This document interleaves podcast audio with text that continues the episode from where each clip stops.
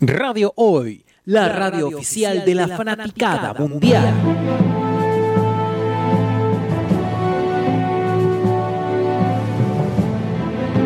Detrás de las paredes que se ubican en los estudios de Radio Hoy, yacen las mentes maestras que llevan a cabo los planes más maquiavélicos que la humanidad... Ay, pero qué fome. ¿No podemos hacer algo un poco más movido?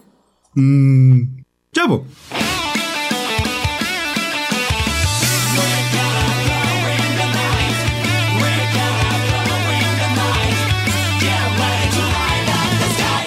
Salgamos de lo clásico. ¡Rompamos los moldes! Vayamos a donde nadie más va. Porque somos más que solo cómics. Las fuerzas especiales de la hoy te traen lo mejor Y lo peor, del noveno arte. Aquí comienza Entre Viñetas. En la radio oficial de la fanaticada mundial.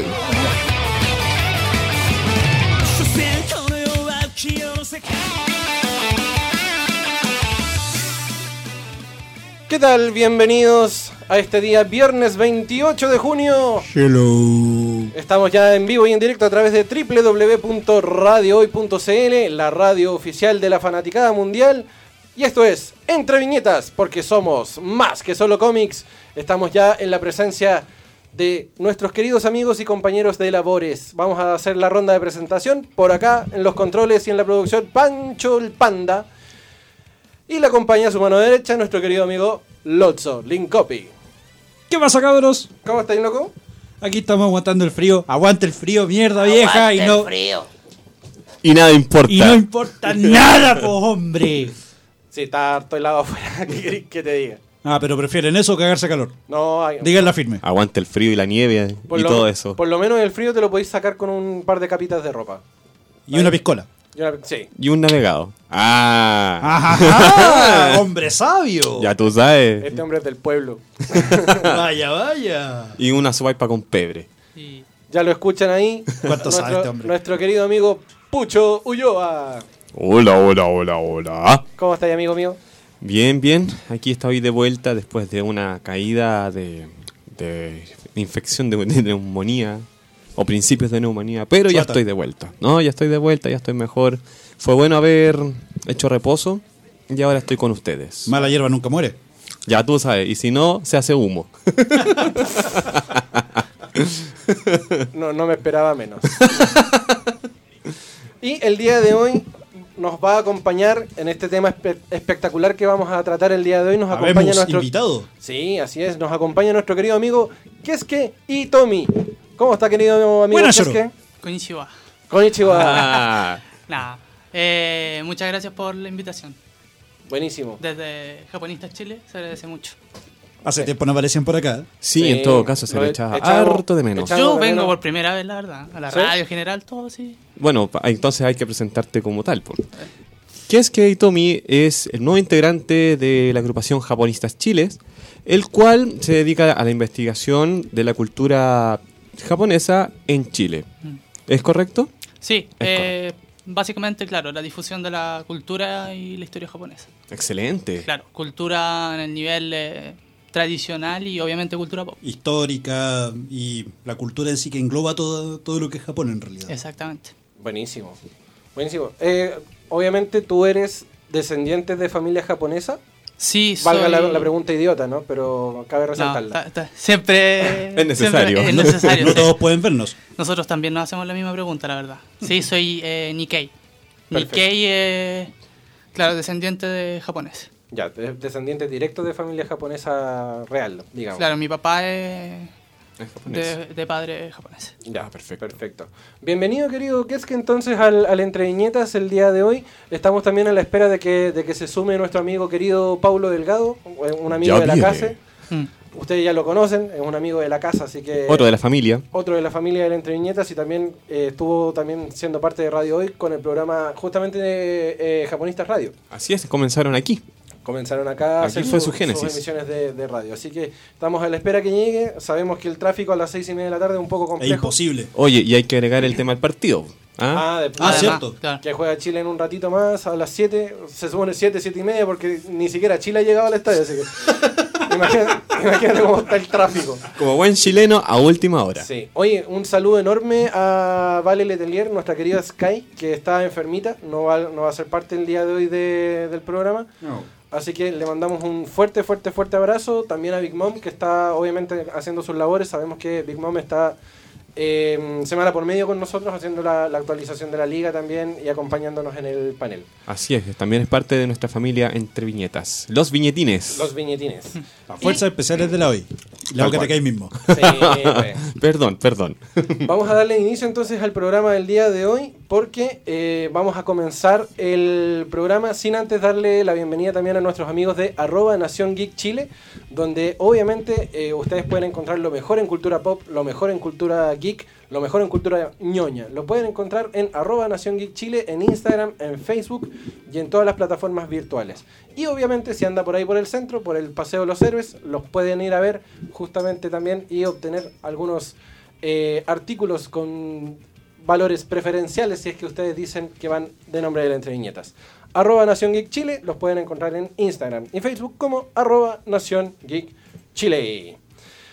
Ya, vamos el día de hoy entonces a darle con el tema, temazo, tremendo recontra tema del día de hoy. porque Temón. Es que no podemos no podemos no tocar este tema con este con este tipo de altura de miras, porque Es- este de verdad... eh, Esta era nuestra deuda histórica. Sí, es parte de nuestra deuda histórica y queremos trabajarla. Y justo, justo en este momento, el Spotify no me reconoce en la lista. Ah, no. po. No, no, es que no te lo puedo creer. ¿Cómo es la cosa? Ya te caíste Spotify. Maldito- Ocha, ¿eh? Maldito Spotify. A ver, a ver si suena, a ver si suena. Vamos, con la magia por ahí, por ahí, por ahí. Se puede, se puede. Oh, voy a buscar otra lista. Mientras tanto, ustedes comiencen, queridos amigos, con el, el tema del día de Oink. Escúcheme, señores del. Ah, no, no, continúa. Juegue, juegue, por favor. Y bueno, a ver. Fue por allá, por el lejano 96. Algunos de ustedes tal vez no lo recuerden quizás. Pero en Japón de hecho se publicó un manga bastante interesante, con mucho contexto histórico. Cuando se, pu- eh, se lanzó también en, en form- formato de serie, también por ahí por el 97, 98, no recuerdo bien. En España se llamó El Guerrero Samurai. Repita, por favor. El guerrero samurái.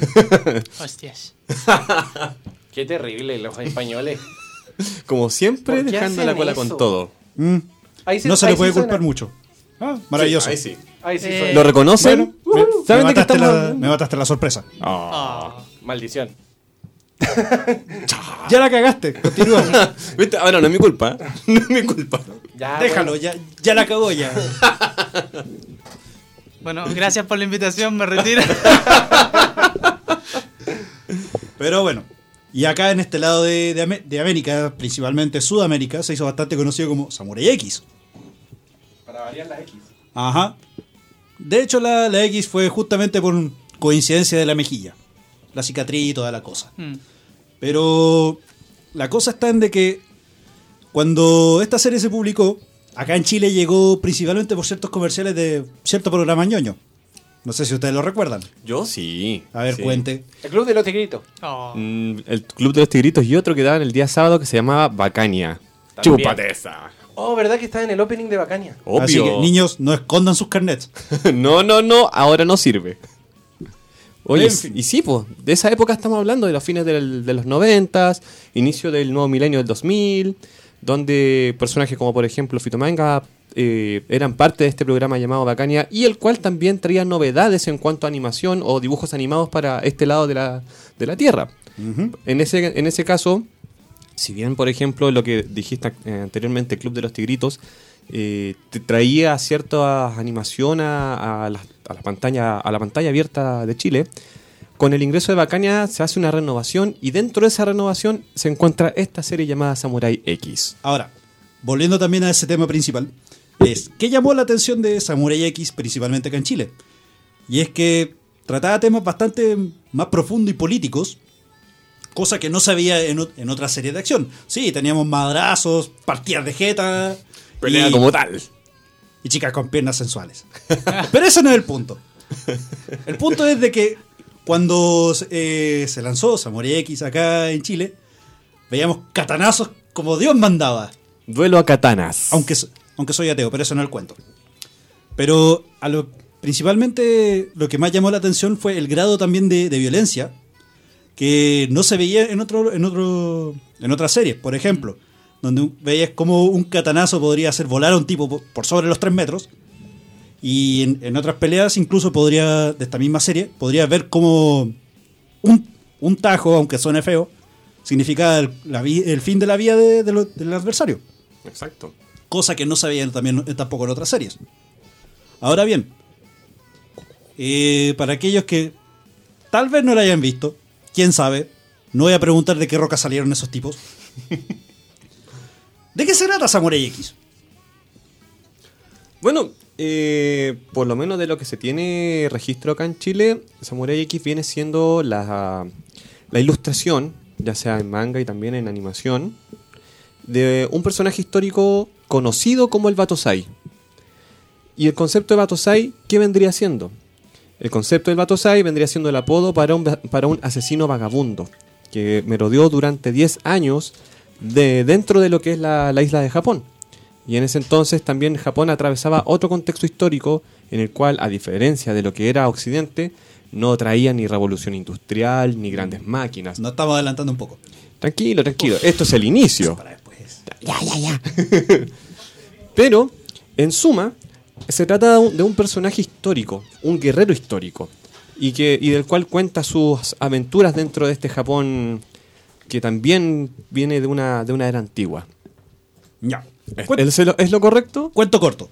Ya, cuento corto. Eh, para los que recordaran nuestro, pro- de, nuestro protagonista, de Kenshin Himura, fue alguna vez un espadachín, uno de los más temidos de Japón. Pero llegaba en algún momento y al principio de la serie, y sí, me voy a tener mucho más a la serie porque fue mucho más cercana a nosotros, Claro. es que cuando est- y dio inicio a esta serie, él, él en, palabras, en palabras suyas ya se había hartado también de tanta matanza en pos de- del progreso. Así que él juró nunca más volver a tomar una vida. Y ojo que cuando hablas también de en, en- en nombre del progreso, estamos hablando de un, de un servidor al Estado. Ya vamos a conte- contextualizar todo eso. ¡Calma! ¡No puedo! ¡No puedo, no puedo, no puedo! Ya, ya, pero me voy a controlar. Contrólate, hombre. El punto Gobiérnate. es de que, eh, como él se dedicó a viajar a, tra- a través de Japón como un vagabundo, es justamente que ahí, de ahí toma el, el nombre de la obra, Ronnie Kenshin, que sin- a veces vendría algo así como eh, Kenshin el vagabundo. Kenshin el vagabundo, justamente. Oye, a todo esto tenemos invitado. Tenemos Así es. invitado, al fin llegó nuestro querido amigo, llegó antes que la selección chilena. ¡Eh! Se suma al panel Paulo Delgado. Muchas gracias. ¡Bienvenido! ¿Se escucha? Porque yo no me escucho. Yo no te escucho, a Ah, ver. ya, qué bueno. Yo no me escucho, no, sé- no sé correcto. Bueno, muchas gracias por la invitación nuevamente, chicos entre viñetas. Siempre es nostálgico venir acá Ah. a conversar eh, con ustedes sobre estos temas interesantes. Se echa de menos. Sí. ¿Sí? Sí, Nosotros claro que sí. igual. Nosotros igual le echamos de menos. Venga, más seguido. Ah, que hola, ¿qué es? que ¿Cómo estás? ¿Cómo estás, Senpai? Bien, gracias. Me adelanté. qué bueno. Mira, senpai. Puntualidad japonesa. Sí, sí, infalible. Y yo fallas del metro, muy chilena. Ah. Mira, entre falla del metro y partido de Chile. Hoy sí está muy lleno el metro hoy día. Muy lleno. Pablo, ya que estás acá, Cuénteme. quería que nos contaras a todo el público ¿Mm? cuál es, eh, es tu experiencia con Samurai X. Ah, eh, bueno, en realidad no es mucha, porque yo vi Rurouni Kenshin, o Samurai X, eh, en los 90, pues, cuando se transmitía por Bacania, no sé si lo Como habrán todos visto. nosotros. Sí, sí. Pero de ahí no la retomé, vi un par de episodios sueltos en Netflix, vi la primera película live action y hasta ahí me quedé con, con Rurouni Kenshin. Pero- Ahora, ojo, Y estaba al tanto sí de la polémica con el autor. Ah, Ah, perfecto. Ah, Sí. ahora, ojo, que también hubo un tiempo que incluso la dieron por Cartoon Network, Latinoamérica. Ah, Tsunami. ¿En serio? Recordado Sí. Tsunami. Ahora, no tenía idea. por alguna razón, eh, en un principio llegó sin censura, sí, con todos los madrazos que Con toda incluía, la sangre ahí. ¡ah! sí, Todo el pero gore. después llegó con la cen- censura americana. Oh. Y sabemos lo que eso significa. Oh. Que Colores- lo comentamos en un programa anterior. Eso. Colores que no corresponden, es- escenas, eh, escenas cortadas, y al final queda un capítulo que nadie entiende nada. Exacto. Pero bueno, acá en Chile por lo menos tuvimos la, la ventaja que en algún, al principio no pasó por eso. Mm, Exacto, y también lo comentamos en los programas, ¿se acuerdan de qué es lo que pensaba Chilevisión sobre el anime y cómo hacía para pasar el anime sin censura? ¿Se acuerdan que lo comentamos? Fue muy inteligente para la época. Tal porque- vez algunos no, no lo recuerdan. Ah, bueno, recordemos la experiencia. Por po. favor. Eh, hace un par de episodios atrás, o meses atrás mejor dicho, ¿Ya? eh, salió el tema, estamos hablando de la censura, creo que era Dragon Ball, estamos hablando, o Ranma. Ah, no, era Ranma, Ranma, era el sí. especial de Ranma parece.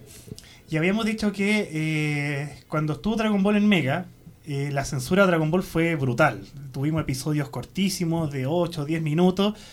En cambio, en eh, Chilevisión no tuvimos tanta censura, porque ahí fueron más inteligentes los que están detrás del control. Para ellos, me- cuando yo entrevisté a gente, por ejemplo a Fito Manga, lo entrevisté, entrevisté a Hernán Schmidt, el fundador, etcétera eh, los de Chilevisión, ¿qué hacían? Como era gente que conocía el producto que traían, ellos y sabían, este, estaban al tanto de que Mega estaba siendo acusado por el Consejo Nacional de Televisión por transmitir eh, material no apto para niños, Ya. comillas. Eh, entonces ellos veían los episodios, buscaban entre los primeros 5 o 10 episodios un episodio que fuera suave de mostrar. Entonces yo sabía inteligentemente que en la primera semana de emisión de esta serie iban a estar los, los señores del Consejo Nacional o los, o los padres que alegaban, iban a estar viendo la serie si tenía contenido subido tono. Algo así como, como controlando el tema de la una transmisión. Fiscalización. Eso, Una eso. fiscalización. Y entonces, eh, Chilevisión que hacía, al principio no daba las series de corrido, daba episodios sueltos que no se entendía muy bien. Y después pasaba la semana, un par de días, comenzaba de cero la serie, pero en orden cronológico.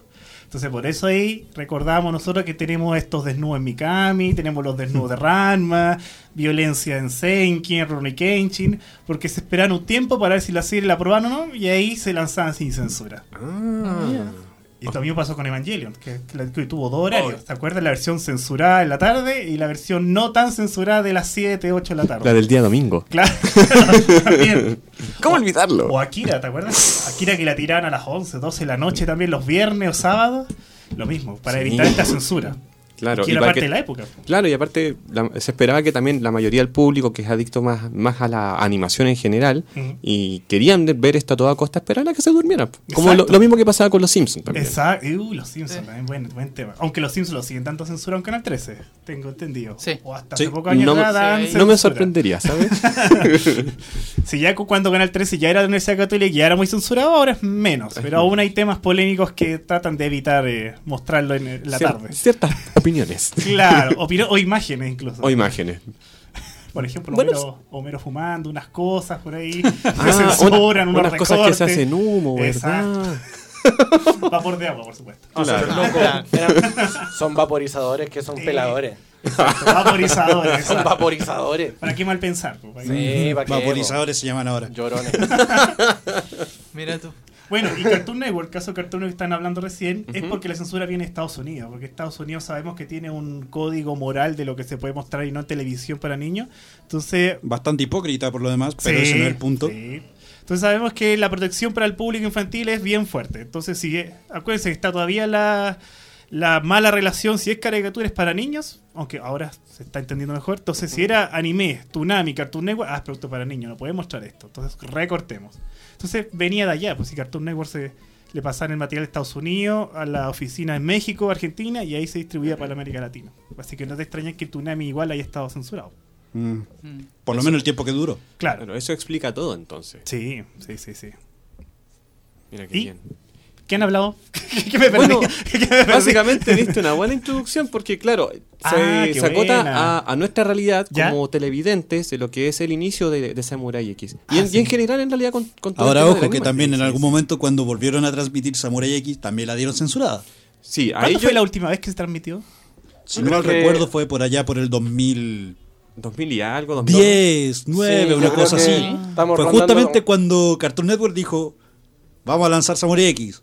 Y Chilevisión dijo, yo también. Ah, mira. No tenía idea que hasta esa fecha de Sí, eso- porque yo me acuerdo haber visto des- como así como más fresco el Samurai X a través Ya. de Televisión. Yo, Ajá. perdón, nunca he tenido cable, pero la, la TV abierta siempre me ha salvado. No te Sí. pierdes de nada. No, no sé, no sé. No, de hecho no te pierdes de nada. No, hoy en Ah, día está Cable no. cuestionable el cable, está un fome. Está, Sí. está medio Ah, fome. bien, bien. Así que, así que YouTube y Netflix están salvando. Bueno, O sobre todo. Crunchyroll también para los. De hecho, eso es lo otro a propósito de. Netflix también tiene disponible tanto la serie en, en animación, ¿Cierto? en anime, Sí. y la película live action. Exacto. También. Sí, y de hecho, en live action es, pero. Sí, recomendadísima. Sí, Sí, sí, sí. es- yo creo que es una obra de arte en live action que, que sacaron de Samurai X. Porque hay otros que mejor ni ver. No, me, dejémoslo hasta ahí, no, no vale la pena. Temas sensibles. ¿Para Sí. qué te ponís, po? Aparte, centreno, centrémonos porque todavía quedan un par de minutitos. Sí. Bien, oye. Perdón.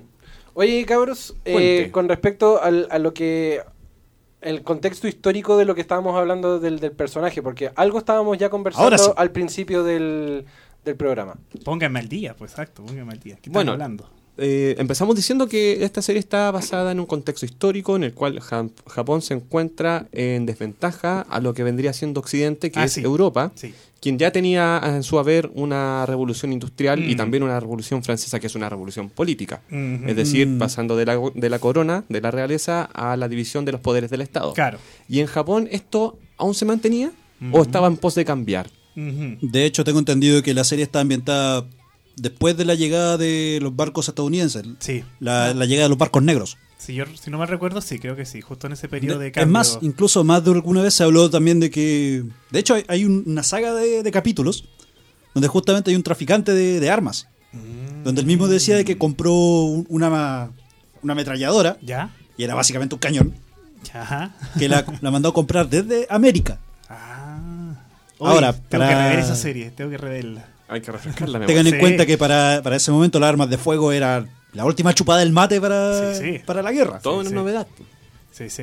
De Fre- hecho, esa fue una parte de la decadencia del samurái, porque no se la pudo contra el armamento que está llegando desde Europa. La Ah, espada versus la, re- bala. La revolución el cañón. Satsuma. La pólvora. Claro, claro. Claro, estaba como muy en sintonía con lo que es esa película, de El último samurái. Ah, También. Sí, de Mismo hecho, también- periodo. Eh, paralelo, claro. A pesar que Ninguna estaba, conexión. está basada en una novela americana, Mm. pero una novela al fin y al cabo, también tiene mucho contexto histórico, eh, tanto de la vida real como, fi- como ficción incluso. Sí, sí. Pero ese periodo del Japón es muy interesante, por eso es uno de los periodos más conocidos. Eh, hay otra serie que un poco más fantasiosa que Rurouni Kenshin es Sakura Wars. ¿Sac- ¿La vieron? Sakura Wars. No. La primera temporada también la vieron en Chilevisión, Sí. ¿no? No, yo, ¿Sí? Sí, yo por que lo menos es no me de acuerdo. Mecha, O Me la Sakura perdí. Tyson, Tyson creo que se llama. Sakura Sí. Taisen. Y ahí lo interesante es que manipulan robots no grandes como un Gundam, no grandes como un EVA, pero son robots más o menos grandes, eh, pero con energía a vapor. Interesantísimo, que la energía a Wow. vapor, finales del siglo XIX, eh, lo hacían mover a vapor. Y eran chicas que eh, está, actuaban en un teatro, pero eran luchadoras con estos robots, contra una organización que no recuerdo el nombre. Y el mismo periodo Meiji. Entonces estamos viendo esa transición entre el Japón tradicional, muy tradicional, versus esta tecnología a vapor y fuego que están llegando a poco. Qué bueno que mencionaste eso de la era Meiji. Me explico. Se supone que la, la era Meiji también era como el primer paso para abrirse al mundo, Ujú. cuando en realidad el resto de la, digamos, de la casta samurái estaba firmemente en contra porque de hecho creían que era el primer paso para la decadencia de Japón. Pero eso lo vamos a hablar después del corte comercial. Chan, Ah, chan, chan. Ah, Así es, porque tenemos que ya hacer la primera pausa comercial. Como el Paulo llegó tarde, el bloque se le hizo más corto. Oye, pero esto está que revienta. ¿ah? Ay, ay, yo siento aquí una olla de presión de, de dato duro. que el próximo bloque seguro va a estallar. ¿Qué No, partido eh. de Chile? Dijo Escuchan a Exodus en el nosotros. Wacken. ¿Quién, quién es Chile, por favor? Sí. Además, Japón ya no está en la copa, así que ya no da lo mismo. Entonces vamos a ir con, obviamente tenemos que ir a la pausa comercial con el opening de Samurai X Sobakasu. Pero póngale, po, hombre. Vamos con el primer opening. Y no se muevan de nuestra sintonía porque somos... Más que solo cómics. そばかすをちょっと人慣れしてため息ひとつ」「エリックの恋は見事に」 La radio oficial de la fanaticada mundial.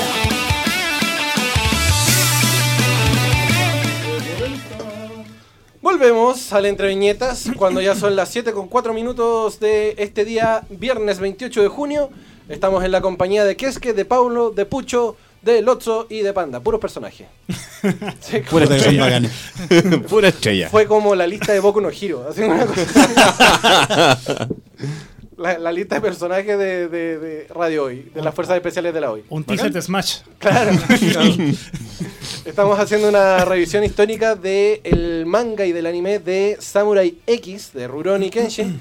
Y el día de hoy nos acompaña obviamente Keske y Paulo, que son de eh, Japonistas Chile, que tienen todos estos datos duros, interesantísimos acerca del manga y del anime y obviamente del contexto histórico donde se desarrolla esta tremenda, tremenda serie y esta tremenda historia. Así que volvamos al tema muchachos porque quedó pendiente una, una consulta súper importante acerca de las eras donde se está desarrollando esta, esta serie. Así que juegue queridos amigos. Mm, chapo. A ver. Desde que Japón es Japón, ¿desde qué época en realidad? Básicamente desde que el ser humano llegó ahí. 40.000 años atrás, 30.000, con los Harto. primeros habitantes. Bueno. O hablamos del la primer imperio de Japón, 2.500 años atrás. Ya por ahí te creo. ya, bueno. Por ahí puede ser. Por ahí puede ser. Básicamente, Japón siempre se dividió como un, un fragmen- eh, fragmento de regiones. Ajá. Donde cada una tenía como su propio rey, con muchas comillas. Claro. Los señores feudales, comillas, o daimíos. los daimíos. Claro, ahora todos ellos querían gobernar por sobre los otros. Ajá. Y si bien todos tenían la, la idea del Japón unificado, solamente pre- queda preguntarse, bueno, de entre ustedes, ¿quién va a ser el, el emperador? Ujú. Donde todos dijeron, yo, por supuesto. Y desde ahí siguió una, todo, toda una ola de, de época de guerrillas, hasta más o menos qué época. Bueno, la- el shogunato comenzó siglo XII, XIII aproximadamente y duró hasta el XIX, cuando se restaura el Perón Meiji. Casi mil años de shogunato y régimen militar. Una Mil edad media años, casi mil como, años, claro. como el de Occidente. Claro. Eh, bueno, guerra civil, porque como yo siempre, eh, como he leído, estudiado y digo en las charlas, el problema de Japón es la geografía. Tiene un determinismo geográfico bien fuerte. Esto de que seas isla fragmentada y que tenga muchos valles, muchas montañas, hace que sea un país muy difícil de unificar y que fue la eterna lucha del Japón desde el primer imperio, que quisieron unificar a través del budismo, por ejemplo, que tuvieran escuelas, que todos hablaran japonés, que todos escribieran igual, y después el shogun, que unificar a estos señores, eh, los daimios que se levantaban en poder y que querían separarse del emperador shogun. Siempre fue la lucha civil por eso, por unificar el Japón. Hasta la llegada de Nobunaga. Exacto, Nobunaga, Toyotomi y el tercer Oda Nobunaga, Toyotomi y, siempre se Tokugawa. olvida- y Tokugawa. Entonces ahí están los tres unificadores del Japón, pero ahí después comienza ya la vuelve el emperador con todo su poder, Meiji, y ahí ya tenemos un Japón unificado, ya ahí comienza el camino Claro, a la que se supone que modernización. hasta esa época creo que cualquier plebeyo podía llegar a aspirar a ser el emperador. Tengo Eh, entendido. A- antes de Nobunaga. Es que el emperador era eh, igual se respetaba la figura del emperador, Sí. era el simbolismo casi como hoy en día, casi comillas, no es porque era una Pero figura divina. ya de- desde ahí se instauró de que ya desde ahora todo el que tenga mi apellido y mis descendientes van a ser la familia del emperador. Claro. se acabó. La realeza. Claro. Eh, se me olvidó lo que iba a decir. Déficit atencional. Y desde ahí ya empieza el- todo este sistema de las castas, los samuráis, los Ah, cortesanos sí. y toda la cosa. Hay lo interesante que, eh, si bien decimos que Japón se moderniza en siglo XIX con, el, con Meiji, hay una cosa que salió ahora cuando comenzó la era Reiwa, en mayo. Se dice que eh, las mujeres no pueden asumir el poder, que es tradición que no pueden llegar al poder como emperatrices. Pero es Que curioso porque... no cuan- están así. No están así, pues, curiosamente. A ver, ¿cómo? Eh, ¿Y por qué sucede eso? Porque investigando, las investigaciones decían que hace 200 años, si no me, equivo- si no me equivoco, en 1817, salió un decreto imperial que ahí le puso fin a la que las mujeres pudieran asumir el trono.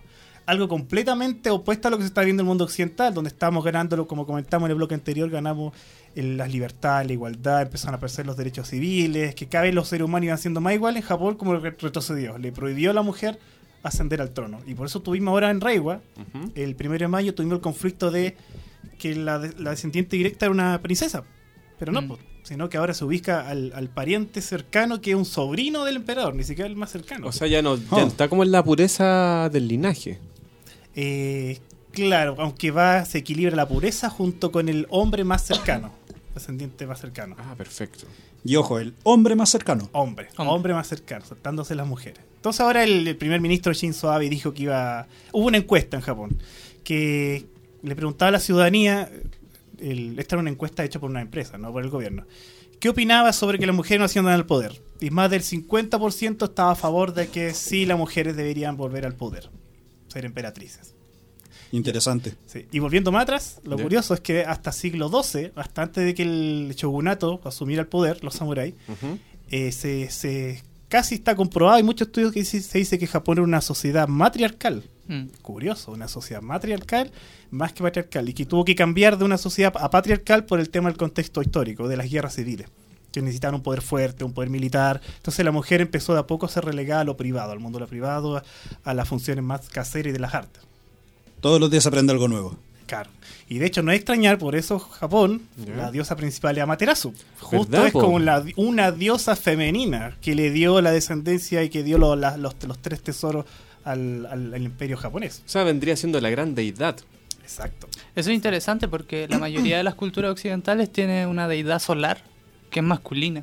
Mm. Acá no, tenemos una deidad solar que es femenina. Claro, pero eso es más occidental, sí, po, porque aquí acuérdense en la América Latina los pueblos precolombinos tenían la también Pachamama, ta- ta- Gea, la Madre Tierra, La el Maná, Pacha. y siempre entendieron que la divinidad creadora es una mujer, la mujer es la que da luz. Y Incluso los tam- japoneses también lo entendieron. sentido. De hecho, Claro. también en, la- en las leyendas de, cos- eh, de Cosmovisión en Mapuche también traen a la mujer como una, como una figura fértil de, de vida. Sí. Pero es que siempre la mujer ha sido considerada como la dadora de vida. Exacto, Claro. exacto. Y los japoneses lo entendieron hace también miles de años. Mucho- por mucho este- tiempo. Pero por este tema político de Meiji dijeron, bueno, no, necesitamos hombre en el poder, como los países occidentales. Qué irónico porque se supone que también la era de Meiji fue el inicio también de la, la apertura de Japón Exacto. Ah. hacia, hacia el mundo. Mm, exacto. Las revoluciones políticas, de hecho, con igualdad de la mujer en Japón van a empezar bien tardíamente. Ya habían pasado en Europa y aquí van a empezar como en el 30, 40, si no me equivoco, las primeras, comillas, marchas feministas como las mujeres buscaban tener igualdad en Japón. Pero eso también obedece también a un contexto histórico que de hecho fue la Segunda Guerra Mundial, Claro. donde incluso a- hasta, ese, hasta esa época a los soldados japoneses se les inculcaba también los códigos del bushido. Mm. donde incluso también el, el ser tomado prisionero era una deshonra cual- eh, mucho más vergonzosa que, que caer en combate, por Sí, lejos. Exacto. Y más, por- eh, más para algunos que sobrevivieron, volvieron a casa y descubrieron que el emperador, la máxima figura de autoridad, se rindió. Mm. Se rindió ante estos hombres blancos, Sí, sí. como Bueno, lo llamaban ellos. Otra herencia Meiji que aquí tiene que ver harto que es que es que el Meiji también, como empezó este cambio fuerte en Japón, de pasar de un Japón tradicional con un sistema, comillas, feudal o daimyo, a pasar a un modelo capitalista de industrialización, al igual que en Europa hubo cambios bien fuertes a nivel social y económico.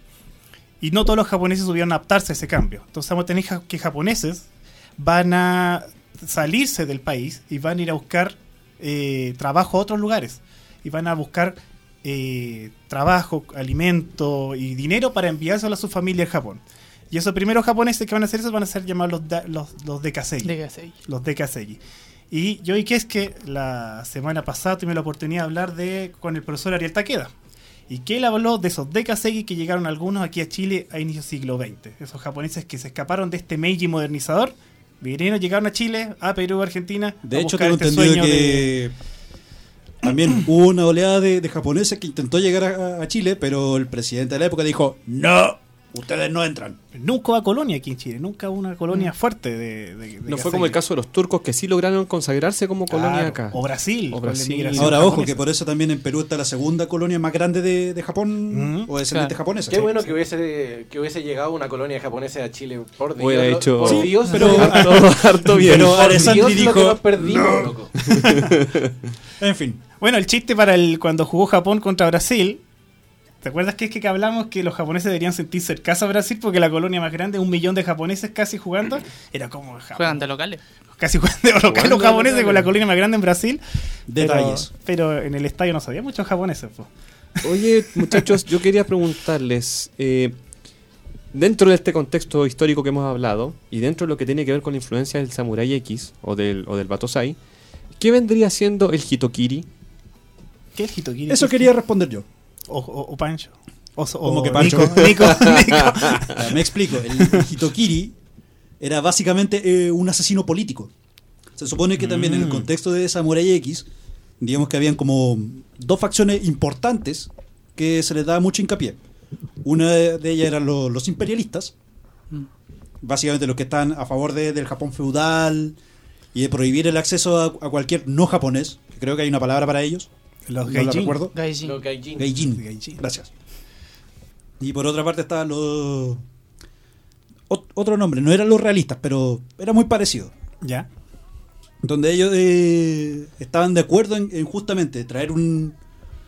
eh, un Japón más abierto, más occi- eh, occidentalizado y abrazar también eh, los nuevos tratados y los nuevos negocios con las nuevas potencias. Más liberal. Lo que pasa es que Japón se estaba quedando atrás en todo lo que es la industrialización. Entonces tenía que sí o sí tomar medidas con respecto a eso y comenzó a aceptar eh, tratados internacionales.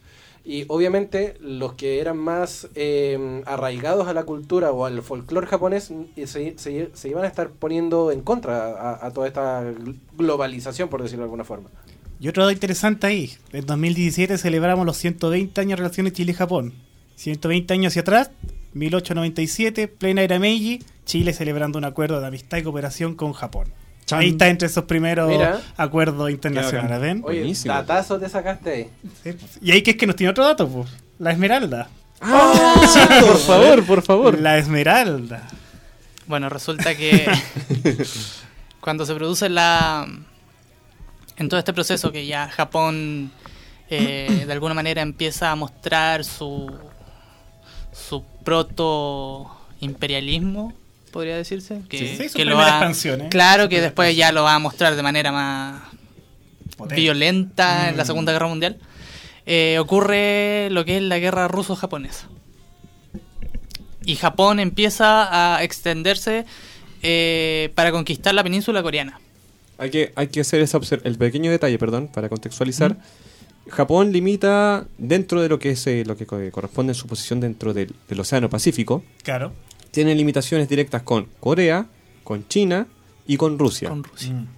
Entonces- obviamente, me- te- obviamente de limitaciones, no, no de terreno, sino que No, de mar, claro. los tiene Claro, frente. claro, está el referencia mar de China, por geográfica. supuesto. Fronteras marítimas. claro. Eh, y entonces también vemos como, claro, no solo empieza este proceso de, de lo que es la expansión, ¿no? También es un proceso de que el, se pone en práctica la modernización a través del ejército. Ya. Porque ya es- estamos hablando de una época donde ya los samuráis No existe ya la- no esta existen, ya figura. murieron, ¿no? Son una figura casi romántica. Y Y, a estamos la fecha, hablando, diría yo. ¿Ah? Y a la fecha, diría yo. Claro. Acuérdense que también había sabido- había salido una ley, creo, que ya prohibía usar la katana en La- la de uso calle. público. De uso público, claro, justamente en, Entonces, pues, estamos ese la, en el Meiji empieza esta ley de que la katana ya no se puede portar. Mm. Y eso para los samuráis es contexto. Una ofensa. la katana en la vida, o sea, claro. Y dentro de todo este proceso en que Japón se tiene que extender, necesita un ejército moderno, necesita una armada. Y bueno, ¿de dónde sacamos barco? Y uno de los países que dijo aquí fue Chile. Exacto. Y ahí Chile le, Interesante. le vendió o le regaló, o no se sabe eso. Ahí no la- Fue no- no la más tengo muy eh, clara. fue más vender, fue más vender, pero Un negocio de- simbólico. Claro. A bajo costo, digamos. Sí, creo que sí, creo que sí. Aprecio, amigo.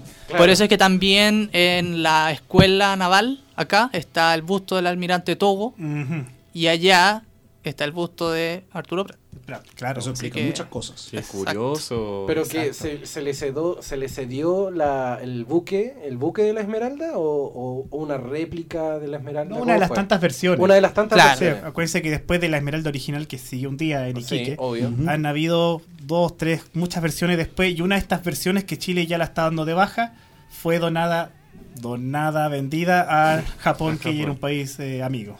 Oye, ¿y este barco fue utilizado en la guerra entre Japón con... O sea, en guerra expansionista me refiero, de, de Japón con, con sus limitantes? Claro, de hecho fue como uno de los factores de por qué Japón gana la guerra contra, contra Rusia. Y ahí es donde viene todo este quiebre de eh, Japón, una nación eh, pequeña vista por los occidentales, le gana al imperio ruso y ahí es donde, bueno, ya todos sabemos, se viene de- abajo el imperio ruso, la revolución. Bueno, son los que no se unieron también a, la- a la- a las nuevas tecnologías. Y todo por un barquito chileno. Toma. Siempre hay un chileno. Sí, para- para que vean que siempre Chile nos metido en estos contextos internacionales. siempre. Bueno, y le- lo que hablábamos en la pausa, que Meiji es proceso de modernización. Japón está buscando en países aliados o cercanos, está buscando tecnología. Entonces ahí vamos a tener estas compras de barcos, vamos a tener estas armas que aparecen en Rono y Kenchi, el armamento de fuego está llegando, los barcos a vapor que El se uso de la muestra, pólvora. La pólvora, la vestimenta también. La Sí, vestimenta. de hecho, muchos de los intelectuales y también los, eh, los líderes políticos también de la época, justamente, no usaban ropas tradicionales, usaban ropas occidentales. Claro. Es más, No sé si se acuerdan de que en algún momento de la serie también existía mucho de que había un, un tipo, el señor- un tal señor Okubo, Sí. que también fue el que envió a, a llamar a, a Hajime Saito. a- Qué para- buen personaje ese. ¿eh? Justamente para hacer como una reunión de, de los hitokiris que quedaban. Ya, Es verdad. Este señor fue, eh, también fue asesinado. Y también fue por un hitokiri. Sí, sí. Pero el- a diferencia de la serie, este, nunca se descubrió la identidad del asesino. Oh, O sea, podríamos decir que aquí ya vendrían interviniendo los ninjas. No. ¿No? No. Es que el Hitokiri, la figura del Hitokiri, que es como. se, se traduce como destajador, una cosa así. Sí. Eran en el fondo unos Ronin que estaban al servicio de. Y ojo, no, eh, Ronin, no samurai. No samurai. de- Definámosle a la gente que es el Ronin porque a lo mejor no cacha. El El Ronin, Ronin- es el samurái sin, sin amo. Sin amo, claro. Claro, de hecho el Ronin es prácticamente un tipo con una espada. Claro. Claro. Que no- en algún momento defendió a un maestro, pero que a la larga se. Como que No se despre- necesariamente, pero que porque- se desprende de esa. De esa A diferencia de Ah, esa del tutela. Ronin, el samurái es un hombre con título, con tierras. Es un señor feudal, po. eh, podríamos llamar como una especie de equivalente al, al caballero feudal. pues. Es- lo acabo de decir, señor feudal. Solo que no, no era caballero, sino señor. Claro, entonces la figura del Hitokiri es más que nada un Ronin, pero la particularidad que tiene es que está empleada específicamente para asesinatos políticos. Y ahí es lo, lo interesante de la figura de, de Samurai X, porque la figura de Samurai X está basada en un personaje real. Claro. Ahora, ojo, que Hajime Saito, este sí era samurái. Era policía y además samurái. Me explico. Eh, no solamente fue policía, porque se supone que al, al final de la, la época Edo habían diversas eh, como ejércitos o castas de, de samuráis. Y uno de estos era el Eh, Shinsengumi. A ver, a ver. Que cumplía justamente una especie de funciones policiales. Pero no eran policías. Los policías no se instauraron hasta también la era Meiji. El, el Shinsengumi es como una especie de protopolicía samurai, por así decirlo. Wow. Protopolicía Era como la, samurái. era como el- el- un cuerpo armado que se encargaba de la seguridad del, de- del shogun Tokugawa en Kioto. Ahora, ojo, eh, solamente lo obedecían a él y solo a él. Ya después con la eh, institución de la, la policía, esta ya servía no al emperador, sino al Estado. Y de hecho, ese era el gran problema que tenía la, la sociedad japonesa de, de la época. Es que el poder no se concentraba solamente en una persona, sino que era eh, muy parecía como un parlamento. Y de hecho, también muchos abogaban que también querían una constitución. Claro, es que ahí hay una transición política, me, me imagino, entre que está esta clase terrateniente, que tienen todo este, este asunto de- del señor feudal, de obedecer al emperador, y que también con, con el tema de expansión occidental, por llamarlo de alguna manera, comienza a abrirse un camino hacia el Estado, comienza a abrirse un camino de diálogo, de, parlamen- de, mar- de parlamentos, y que por lo tanto eso también yo creo que lleva a ese, ese conflicto más que nada de, de folclore al, al propio Japón, entre seguir obedeciendo a un sistema eh, muy antiguo y oficial, y entre en cómo administramos nuevamente nuestra sociedad, y a través de estos, de estos poderes fácticos que los manipula el Estado. Mm. Y eso también incluye también el, el trato con, con los extranjeros. Pero lo vamos a hablar a la vuelta. ya viene, ya viene. Se viene la segunda pausa y última del Entre Viñetas de este día viernes 28. Eh, recuerden que nos pueden seguir sintonizando a través de www.radiohoy.cl y comentar a través del WhatsApp más 569-872-89606. Vamos con otro de la, de la banda sonora de, obviamente, de Samurai X, de Rurouni Kenshin. La gran banda Larkin Ciel con The Fourth Avenue Café. Así que eh, no se muevan de la sintonía. Somos más. que solo cómics. Volvemos al Entre Viñetas cuando ya son las 7.33 minutos de este día viernes 28 de junio. Y la selección chilena ya al fin está jugando en Sao Paulo. Al fin llegó al estadio. Ya van 11 minutos, van 0 a 0. A nadie le importa porque esto es Entre Viñetas. Sí, pues si están escuchando otra viñeta, porque no le Detalles. importa el partido. Sí, obviamente. obviamente. Pero para el que cache, para el que quiera, así como, ah, ¿cómo va Chile? Ya, van a 0. Para no estar tan desconectado del contexto nacional. Eh, Exacto. Un pie en Chile, el otro en la era Meiji. claro. Así que, bueno, muchachos, Wow. estamos haciendo esta revisión de eh, Samurai X de eh, Rurouni Kenshin. Y queremos saludar en este último bloque, obviamente, a nuestros a- queridos amigos de Fábrica de Recuerdos, que ustedes los pueden encontrar en su arroba Fábrica de Recuerdos en Instagram y en Facebook. Los pueden encontrar y también pueden verificar todo lo- el tipo de, de talentos que tienen ellos ahí en, en Fábrica de Recuerdos, porque tienen cuadernos, libretas, blog de notas, eh, post-its, tienen lápices, tienen de todo lo que ustedes quieran para renovar su material de, de librería para que ustedes tengan con lo mejor, con la mejor, con la mejor calidad todo lo que ustedes buscan en librería para que ustedes renueven su material con las, las series que a ustedes más les gustan. Y además tienen el, el- el- el tema de las eh, Enchúlame la VIP, que son unos stickers que son termolaminados que no se desgastan, no se mojan, obviamente se mojan, pero no se desgastan, y que tienen la posibilidad de eh, elegirlos con la serie que ustedes también gusten, y también todo es a pedido. Aguante nostalgiñoños. Nostalgiñoño, Salito- a- a- ah, un saludo a Salito Almirari también. Eh, arroba eh, Fábrica de Recuerdos, no tienen tienda física todavía, pero ya la tendrán. Arroba Fábrica de Recuerdos para que ustedes lo sepan y los busquen ahí en Instagram y en Facebook. en el Facebook. Aguante Facebook. Aguanta el Facebook, loco. Sigamos entonces con eh, este especial de Rurouni Kenshin.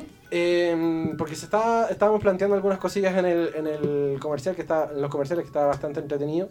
Así que démosle muchachos. Continuemos. ¿En qué nos habíamos quedado? Eso me voy a preguntar. ¿Qué habíamos quedado? ¿Qué fue el último que hablamos? Extranjeros. Extranjeros, Ah, ¿verdad? los la Gaijin. relación diplomática entre extranjeros Ah, Ah, con Japón. Eso me recuerda. También para contextualizar un poco sobre lo extranjero en Japón de la época. ¿Qué fue eso del el Día de los Barcos Negros? El día de los barcos negros. No me acuerdo muy bien qué es que tú podías explicar o tampoco te acuerdas muy bien el día de los barcos negros. El día de los barcos negros. No me acuerdo qué día fue. pero, Qué interesante. pero es cuando eh, llegan estos barcos de la Armada Norteamericana, del Ah. Comodoro Perry. Ah, cuando bombardean Tokio y, ob- y obligan a abrir Japón. Claro, en el fondo es Ah, como ya, me acordé. viene la Armada estadounidense y es como nosotros venimos muy en buena onda bombardeando y obligando a que ustedes se abran al mundo y Muy en buena onda bombardeando. Le Necesitan extraña un- de Estados Unidos eso, le extraña. Pero con Necesitan un poco respeto. de democracia. pero con respeto, claro. No, ojo, que como dice Estados Unidos, vienen a traer libertad y democracia. Tal cual. Exacto, A la fuerza. Ah, A la A la fuerza. fuerza. No importa. Libertad y democracia. Bueno, el- es que también había una presión interna de Japón, es verdad. Eh, había unos sectores más liberales dentro de Japón, que ya se habían, comillas, contagiado de estas ideas liberales que venían de Europa, y que están ejerciendo presión interna contra el shogunato. Que abramos Japón, que no podemos seguir quedándonos así estancados con esto. Tenemos que participar del contexto internacional. Y no, pues los shogunes, el samurái quería seguir con este Japón hermético, ojalá con el mínimo contacto con Occidente. Entonces, no, no nos cerremos. Entonces ahí, bueno, Estados Unidos andaba buscando también lugar estratégico hacia Asia. eh, y ya no podía ser que Japón permaneciera cerrado. Mm. Por, por temas económicos, políticos y estratégicos. Entonces ahí van muy gentilmente los estadounidenses con sus barquitos. Los apuntan y dice, ya pues, se abren para que negociemos como gente civilizada. Hola, seamos vengo a ser amigos. tratado. O los bombardeamos para que participen de la democracia y la libertad y la paz mundial. Muy diplomático todo. Muy diplomático. Por supuesto, los japoneses, muy seguidores de sus ideas, muy firmes en su convicción, dijeron que no. Y ahí los estadounidenses diplomáticamente regalaron un par de cañonazos a Edo para que se abrieran. Y ahí se abre a, la ox- a la occidentalización Japón. Qué amigables, ¿no? Es muy amigable. Como hoy en día. Sí, por Como hoy en supuesto. día. Ahora, por supuesto, eso contribuyó a que el- los japoneses vieran con buenos ojos a los extranjeros en su país. Claro. Claro que sí. Sí. Por supuesto. Por supuesto. O no, que es que, que el concepto gaijin no es tan bonito, una forma tan agradable para referirse a los extranjeros. Mira, últimamente está muy en boga ese tema, ¿eh? sobre Ajá. todo por la cantidad de turistas que va ahora para, la, Hacia Japón. para los Juegos Olímpicos. Sí, el Ah. próximo año. Porque siempre está como gaijin, gaijin. Y el término gaijin ya es como... Ya los occidentales, o eh, cualquier extranjero en el fondo sabe que gaijin, ah, el japonés me está insultando. Yo tenía entendido que era justamente como una especie de insulto, porque tengo entendido que Gaijin era como persona que no es japonesa. Sí, también te entendí esa connotación. O no, que es Es medio complicado porque, por ejemplo, un japonés te puede decir como extranjero gaijin-san, que en el fondo es como señor extranjero. Ah, ya. Oh. Pero ahí Y está el con extranjero va a, no, y el extranjero va a decir, no, me dijo Gaijin. Y el pobre japonés, pero Gaijin-san. Claro, o sea, no es lo mismo decir gaijin a secas que gaijin-san. No es lo- claro, no es lo mismo que un japonés te diga, Gaijin-san. A que venga un japonés con tatuaje. "Oh, Gaijin, nanja corroba", claro. Ah, nanja corroba. Es ahí cuando yo me hago humo. De hecho, ahí es cuando uno le dice, cuénteme hasta 10 con los dedos. Claro, si te falta un dedo ya no, corre. O sea, también depende de quién viene y el contexto también. Claro, depende Y cómo lo mucho. Exacto, cómo te lo digan. Ah, es como también le- nuestra famosa palabra us- us- chilena muy usada, el huevón, ¿no? Es, Sí, el huevón amigo. O que eres un huevón. o sea, ahí también creo que Gaijin tiene esa Todo depende del connotación. tono. Claro, Pues también. sí, sí, depende mucho. Creo que los chinos también tienen una palabra. No me acuerdo cuál es la palabra china para referirse al extranjero, pero sí recuerdo que era muy despectiva. Incluso había unos retratos de cómo veían los extranjeros, los veían como ser humanos, unos negros, peludos, bien feos y barbáricos con respecto a los chinos. No sé el caso japonés, muy bien. Pero sé que tenía esa connotación un poco negativa, dependiendo de quién lo decía. Bueno, aquí en esta época justamente va, va a haber un grupo muy extremista que va a ser el Sono Joy. Ya. Ah. Creo que se llamaba así. Que en el fondo es como un movimiento político muy extremo de samurái que es como venerar al emperador ¿Mm? y expulsar a los extranjeros. Ajá, claro, a Entonces- eso me refiero. Entonces están apareciendo estos grupos muy liberales contra conservadores. Tengo entendido también que fue por esta época donde nacieron muchos partidos de ultraderecha, Mm. que incluso hasta la fecha siguen. Sí, sí, hay unos antecedentes de partidos ahí. Es complicado ese tema en Japón. Es que es un periodo de Todavía, transición, claro. po, por eso, un periodo de transición. De hecho, yo pensando bien y revisando la, la primera mitad del Y siglo la verdad XX. sea dicha, es que tampoco no es muy bonito hablar de grupos de ultraderecha en cualquier país. eh, Exactamente. ¿Verdad, Alemania? incluso yo creo que el proceso de transición de, de Meiji, yo sería más atrevido y decir que terminó, yo creo, que en la Segunda Guerra Mundial, Mm. en 1945. Porque vamos a tener el retorno del emperador, inicio Meiji. Ya, pero Japón se está modernizando, empiezan a aparecer los partidos políticos, que el primer ministro, pero sigue este emperador muy fuerte, con una connotación muy nacionalista, que va a seguir la década del 20, del 30, del 40, y cuando pierde Japón la Segunda Guerra, recién el emperador da el corte con esta declaración famosa por radio, de que ya no era un personaje divino. Entonces ahí yo creo que Japón ahí ya hace el quiebre Ahí hay, completo. ahí hay un quiebre. Eso, hay en un la quiebre. historia. Ahí a Japón, el Meiji, como que podemos decir, ya, terminó la transición porque terminó Incluso esta parte. diría yo de que Japón tradicional. no se ha recuperado desde entonces. Al menos no eh, socioculturalmente hablando. ¿Cómo? ¿En qué lo ves? Es Nico? que me explico, ya después de eso también eh, llegó la ocupación estadounidense. Y sí, volvió con los estadounidenses de nuevo en Japón. Mm, Sí. Que entre otras cosas trajeron también un- eh, mucha, mucha su cultura Sí. que hoy también es tan propia en Japón, como el béisbol, Ujú. el boxeo y también otras derivaciones. Oye, Sí. acuérdate, la música, también hablamos de esos capítulos La atrás. música, El tema del la City Pop música. también Pero- hay una cosa ahí. También El J-pop que tiene sus raíces Todo en es- el jazz. Todas También. estas ocupaciones eh, americanas fueron vistas básicamente como guetos. Mm. ¿Tú qué opinas, Keske? Yo creo ¿Terminó la transición? ¿Podemos decir que un Japón ya cerró su Meiji? ¿O también hay, hay- hay alimentos, como dice Nico, que se estira hasta el día de hoy? Yo creo que, claro, ahí todavía hay heridas abiertas, incluso muy hacia atrás todavía. Sí. Sí, sí. ¿Y qué lo podemos y, notar y es lo realmente? mismo que se puede ver incluso en las series. O sea, A ver, cu- explícanos. cuando vemos la, la decadencia de la figura del samurái. También eso obedece al, al miedo del extranjero. Me explico. Eh, en esa época, eh, las grandes, lo que eran en ese tiempo, las grandes potencias mundiales, se estaban distri- eh, distribuyendo y colonizando el resto de, de Asia. Sí. Mm. En China teníamos, por ejemplo, colonias portuguesas, colonias británicas. Eh, en el sur, eh, incluso en las islas Filipinas, habían colonias españolas. De hecho, Ah, incluso hasta hace muy poco eh, ahí se podía hablar español. Sí. o sea, se sigue hablando un po- español, pero ya no es parte del idioma oficial, porque está el idioma nativo de los filipinos Claro. y está el De hecho, los creo que más, el los más francés. viejos creo que hablan español. Sí, no es cu- o sea, perdón, eh, hay gente que le pa- puede parecer muy curioso que a lo mejor un filipino t- se llame Mario, pero existe. existe, es porque ahí está la herencia cultural del, del- Claro. o los resabios del español. Bueno, hay alemanes Gómez, te diré. También. Mm. También. Ahora, eso también incide, por ejemplo, en la colonización que pasó con Francia, que pasó con Holanda y que pasó puntualmente con Inglaterra. Ujú. Que ellos fueron, tuvieron como una.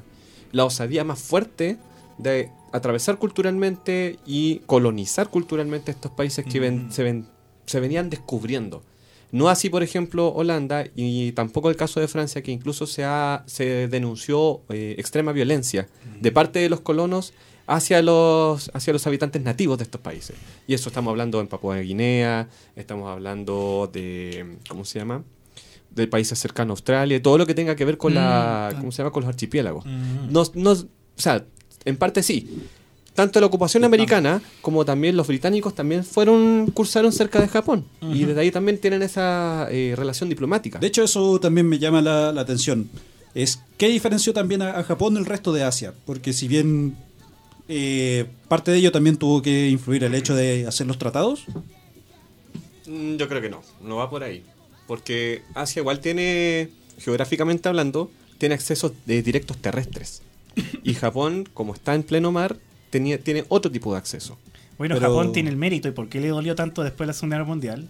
Como país isla, eh, nunca había sido dominado por otros pueblos. Se enfrentaron los coreanos, no, los coreanos no lograron. Se enfrentaron los chinos, no lograron. Rusia no lo logró. Los mongoles, o sea. Los mongoles también.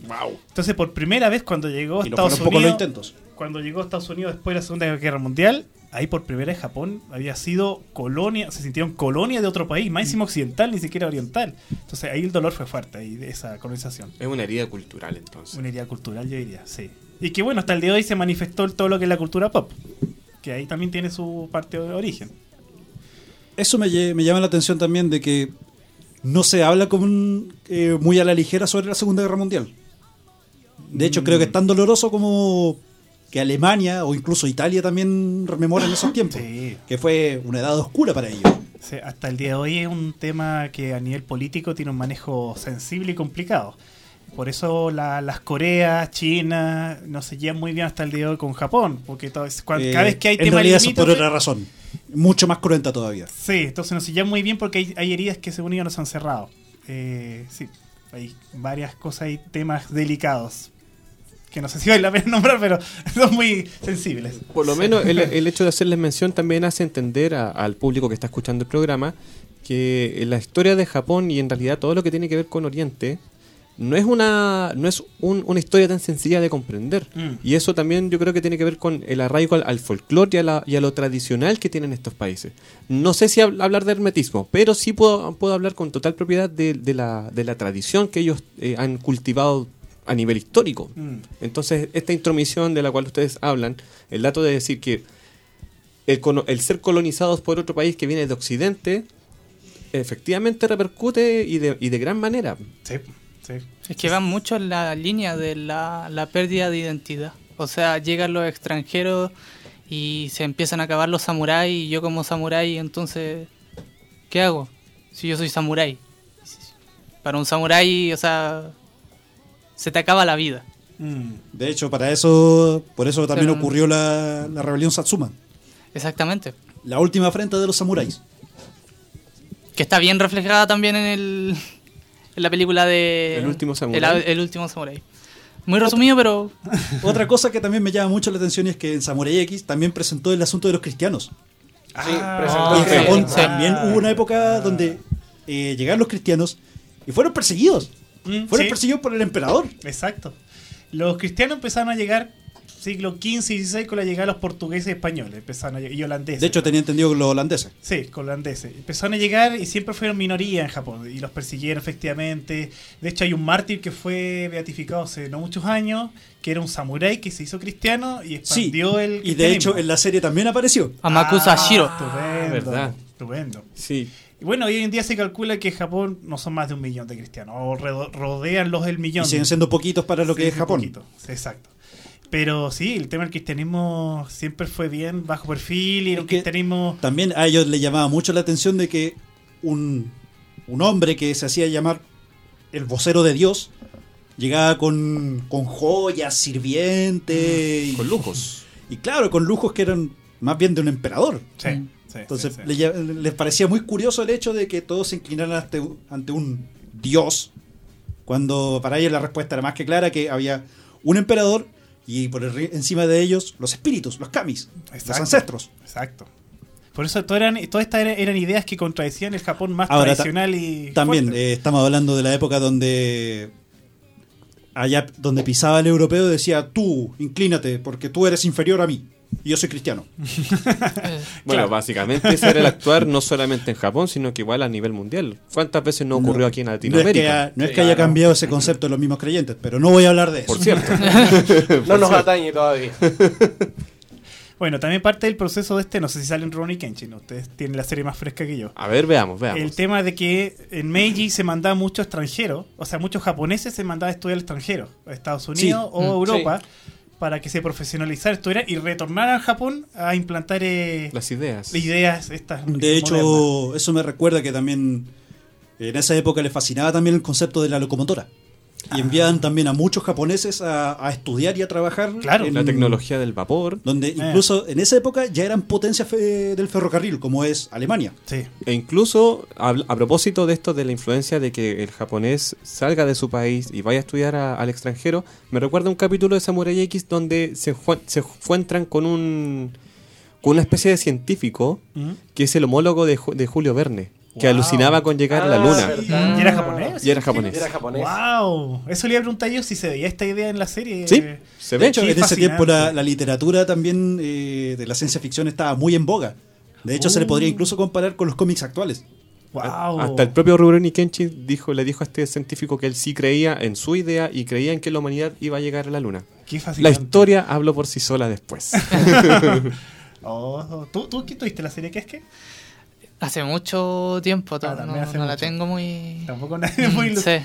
No, la voy a tener que. re- Con los comentarios que me hacen, la voy a tener que volver, volver de nuevo. Tarea para la casa. Sí. Ahora que viene vacaciones de invierno. ¿eh? Vacaciones de Eh. invierno. Dos semanas quedan. Dos semanas. Ya volviendo al, al lado más ñoño y menos cultural, con muchas comillas, el autor eh, se basó mucho en cómics americanos para crear algunos personajes. El gran Nobuhiro Watsuki. Ah. De hecho, por ejemplo, hay un grupo que también históricamente existió, los Oniwabanshu, Sí. un, un grupo de ninjas. Sí. Este compadre estaba leyendo cómics de Marvel. Sí, de hecho, hay varios personajes que eh, en, la, en la explicación del manga, justamente, te de- dice de dónde viene. Y hay varios que se, se repiten de, de la saga de, de Stan Lee, justamente. Sí, por Ah, ejemplo, de hay ahí, un- de Marvel. Hay De uno Marvel. que de hecho usa con una máscara de un demonio Ujú. y saca garras, adivina como quién. Ah. Mm, ¿Quién será?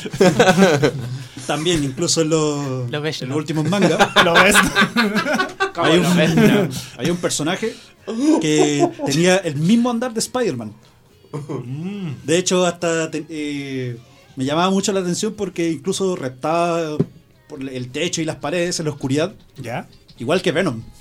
Oh. O sea, tuvimos a Sacaba nuestros la lengua y Avengers toda la cosa. japoneses. Ah, Sí, tuvimos un Venom japonés. En la era Meiji. Oh, Mira, ¿qué es Uh. que? Hubiera sido bacán. Ya investigalo, ¿qué es que? Ya. Otra tesis, una nueva tesis. Tarea para la histórica. casa. Cómo el cómic estadounidense influenció a los primeros Avengers japoneses. Uf. Buen tema. Bueno, también hablando del cómic, en esta época en Meiji también empezaron a, empezaron a llegar las primeras historietas occidentales a Japón, Mm. porque se empezaron a imprimir los periódicos. Y Los Ah. periódicos también apa- aparecían las primeras viñetas como imitando estos cómics estadounidenses. Esta, esta, Y es que a Ale- también le Esta encantaba sátira. Mickey Mouse. Claro, bueno, ahí tenemos la- las cartas Hanafuda, Nintendo. Se fundó a finales del siglo XIX y entre sus primeras cartas tuvo diseño de Disney.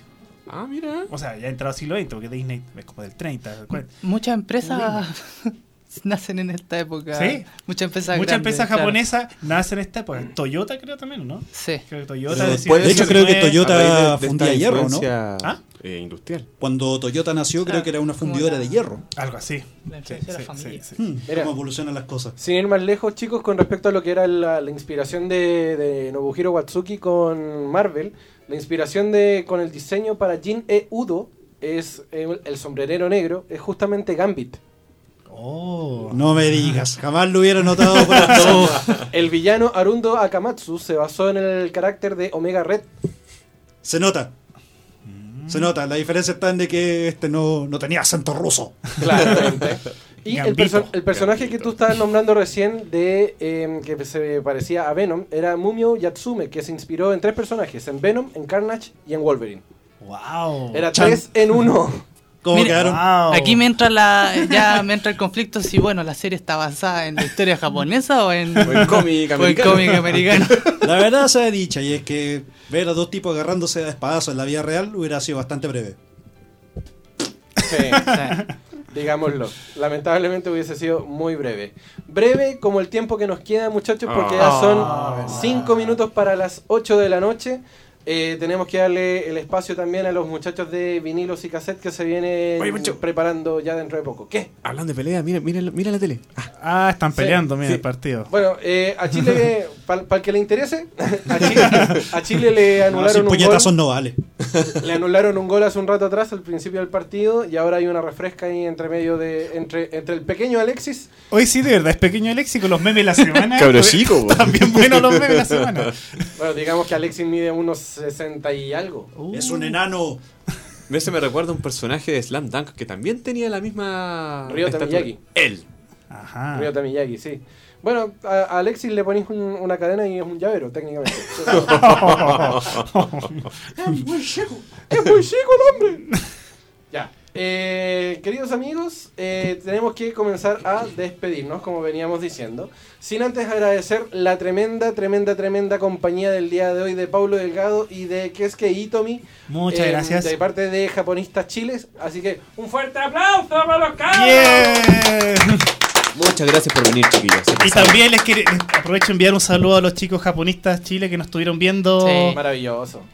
No estuvieron viendo. A Connie, a a René, a Andrea. Y ojo que el a José. programa se va a repetir más adelante. Oye, ¿Ah, sí? sí? deberíamos hacer un, Ah, tras- un crossover ligerito ya. Ya, está bueno eso. Es Se más, viene, se Fal- viene. fal- hay que hacer otro entre japonistas pronto. Y uno, y uno por Bueno. fuera también. Yo creo- ya, ya, ya. Uno- uno que Hoy con- sí, quedó uno- pendiente eso. Ah. Uno que conlleve parrilla. Uno que conlleve, pa- conlleve parrilla y chilas. Esa misma. ¡Eh! Y saque, y saque. Ese es un hombre sabio. Me cayó bien este hombre. Y Smash. Sí, Sí. y Smash. O el Sí. Fighter Z. Yo, Fighter. Sí. Déjenme hablar desde la iniciativa entre viñetas. Algunas palabrillas, queridos amigos, al cierre. Paulo, ¿qué es que? Bueno, eh, agradecer primero la invitación. Siempre me he sentido acogido cuando vengo acá entre viñetas. Ya los consideramos amigos a ustedes. Eh, Nos vemos en eventos. Y eh, bueno, aquí de hecho, eh, Christopher conoció a Keske justo en Comic Compo. Y aquí conoció a nuestro nuevo miembro de Japonista Chile. Así que, Keske, palabras? Tremendo personaje, no puedo, no puedo decir más. Tremendo, tremendo. Arigatou gozaimasu. Keske, palabras? Eh, mm, lo mismo, muchas gracias por la invitación a ustedes como equipo y también a Japonistas Chile. De nada. Eh, es toda una experiencia, la verdad. De hecho, la primera es que Keske estreno en medios. Aquí, Ah, Keske. súper. Estreno en Mira. medios. Venga más seguido. Venga más seguido y lo- lo- se va a poder ver usted mismo a través de las plataformas de radio hoy eh, una vez que subamos el capítulo al YouTube. Así que cuando quiera se lo manda a la familia, a los, a los amigos, a todo el mundo porque estamos en YouTube. También estamos en Spotify para que escuchen el Ah, podcast. Ah. verdad. Mm. Así es. Sí, tenemos- sí, te- hay playlist en, en Spotify. Y además- High tech. Además también el Entre Viñetas como programa tiene una playlist de música ñoña, obviamente, para que ustedes también la vayan siguiendo y también nos pueden seguir a través de nuestras redes, arroba Entre Viñetas CL en, fe- en Twitter, en Instagram y el Facebook Entre Viñetas. Así que eso, queridos amigos. Querido Pucho, Querido Panda. gracias por estar. Gracias a ustedes, chiquillos. Gracias a ustedes, eh, también japonistas. Gracias por haber venido, por aceptar la invitación. Ujú. Eh, también por nutrirnos del contenido histórico-cultural de, de este Japón desconocido para mucha gente. Mm. Yo creo que la mayoría de las personas se queda todavía con esa, esa fantasía o esa idea de- de- del- del Japón solamente del anime. Mm. Pero al menos en este programa tengo la sensación de que le damos esa sustancia que, has- que hace falta Sí. para que la gente entienda también que Japón tiene una historia cultural muy fuerte y muy rica y que también las referencias que tienen, como por ejemplo lo que, lo que hablamos de, la, de esta herida cultural que aún no cierra, también son con- cos- eh, momentos complejos o, o elementos complejos de entender de un país que está muy lejano de nosotros y que a pesar de eso, a- en esta era sobre todo, tiene mayor presencia. Así que chiquillos, gracias por venir. Las puertas de, de esta casa llamada Radio Hoy están abiertas siempre. Que es que queremos verte más seguido por acá. Pablo, un saludo a la Connie y a todo el Por equipo de supuesto. japonistas. Así que De hecho, nos están Arigato. escuchando, nos están escuchando. Oh, qué lindo. besos y abrazos para todos. y Y tenemos abrazos. que vernos fuera del programa. Queda Sí. pendiente. Sí. Así es. Querido Lotso, la recomendación de la semana. Todos nos preguntamos en qué quedó Thundercats, ¿verdad? Sí. Ya. Ya, hay una historia que se llama El Regreso. Chan. La voy a dejar ahí. Y Leono regresa después de años de, de exilio, donde eh, encuentra a Tondera devastada y Moon ra- eh, reina gobernante. Me dejaste para adentro con que León no estaba exiliado. Oh. Uh. Si usted creía que la serie terminada, no. No, de hecho, aquí continúa la historia con Exacto. otro cómic más. Exacto. Después del regreso. Y ese va a ser para el próximo programa. Maravilloso. Bueno, queridos amigos, muchas gracias por la sintonía. Nos encontramos el próximo viernes a partir de las 18.30 horas a través de la señal de www.radiohoy.cl. Manténgase acá en la sintonía de la hoy porque ya se viene vinilos y cassettes. Nos vemos la próxima semana. Cuídense. Chao, Wow. chao. Chao, chao. Sayonara.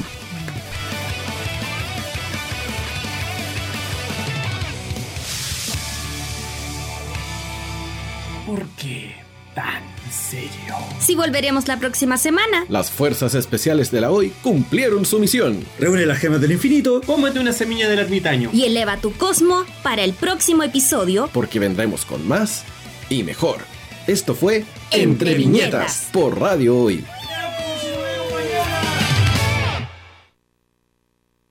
No te separes de la compañía de Radio Hoy. Tu empleador no cumple con sus obligaciones.